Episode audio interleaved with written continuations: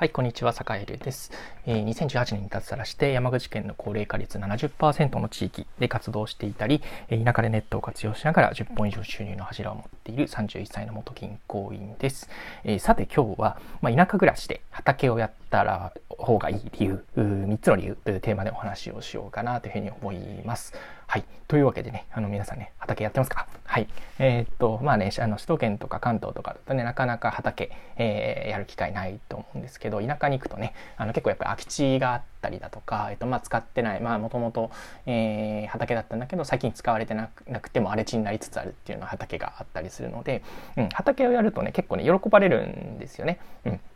まあ、あの、そういうところも含めて、えっと、まあ、3つのメリットっていうことで、ちょっとね、今日はね、お話ししようと思います。皆さんもぜひね、あの、田舎、あこれからね、行きたい、地方暮らししたい、えー、今田舎にいるみたいな人は、ぜひね、畑やってみてください。はい。えー、おすすめポイント、えっと、3つ。で、1つ目が、えっと、生活が規則正しくなって元気になる。まず1つ目ですね。で、2つ目、えっと、災害があっても食料がすぐ手に入る安心。えー、3つ目が、えー、近所の方や年代を超えたコミュニケーションのネタになるっていう、えーまあ、その、まあ、大きくかけてその3つですね。で、1つ目、えっと、生活が規則正しくなって元気になる。えっと、これね、あの、もう生き物なんで、えっと、やっぱりね、面倒を見ないと、えっと、例えば雑草だらけになってもう全然ダメになっちゃったりとか、あとは朝ね、あの、全然雨降んない時は水やりをしなきゃいけないとかね。え、やっぱりね、見回ったりするんで、やっぱね、太陽も浴びるからね、気持ちいいんですよね。うん。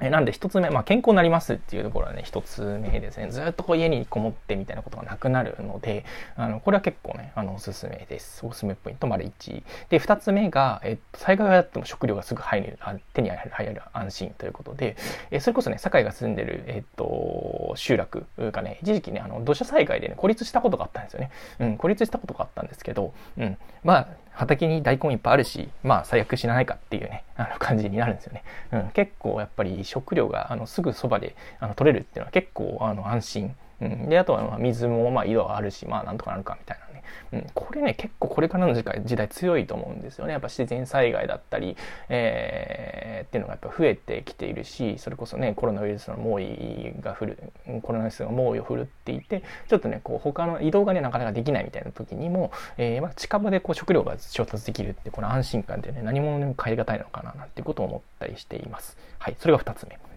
で、三つ目が、え、これが一番でかいですね。うん、近所の方とか、えっと、あと年代を込めたコミュニケーションのネタになる。もうね、あの、例えばね、あの、いや、最近もイノシシにね、あのー、柵壊されて農作物がもうめっちゃられたんですよって言うとね、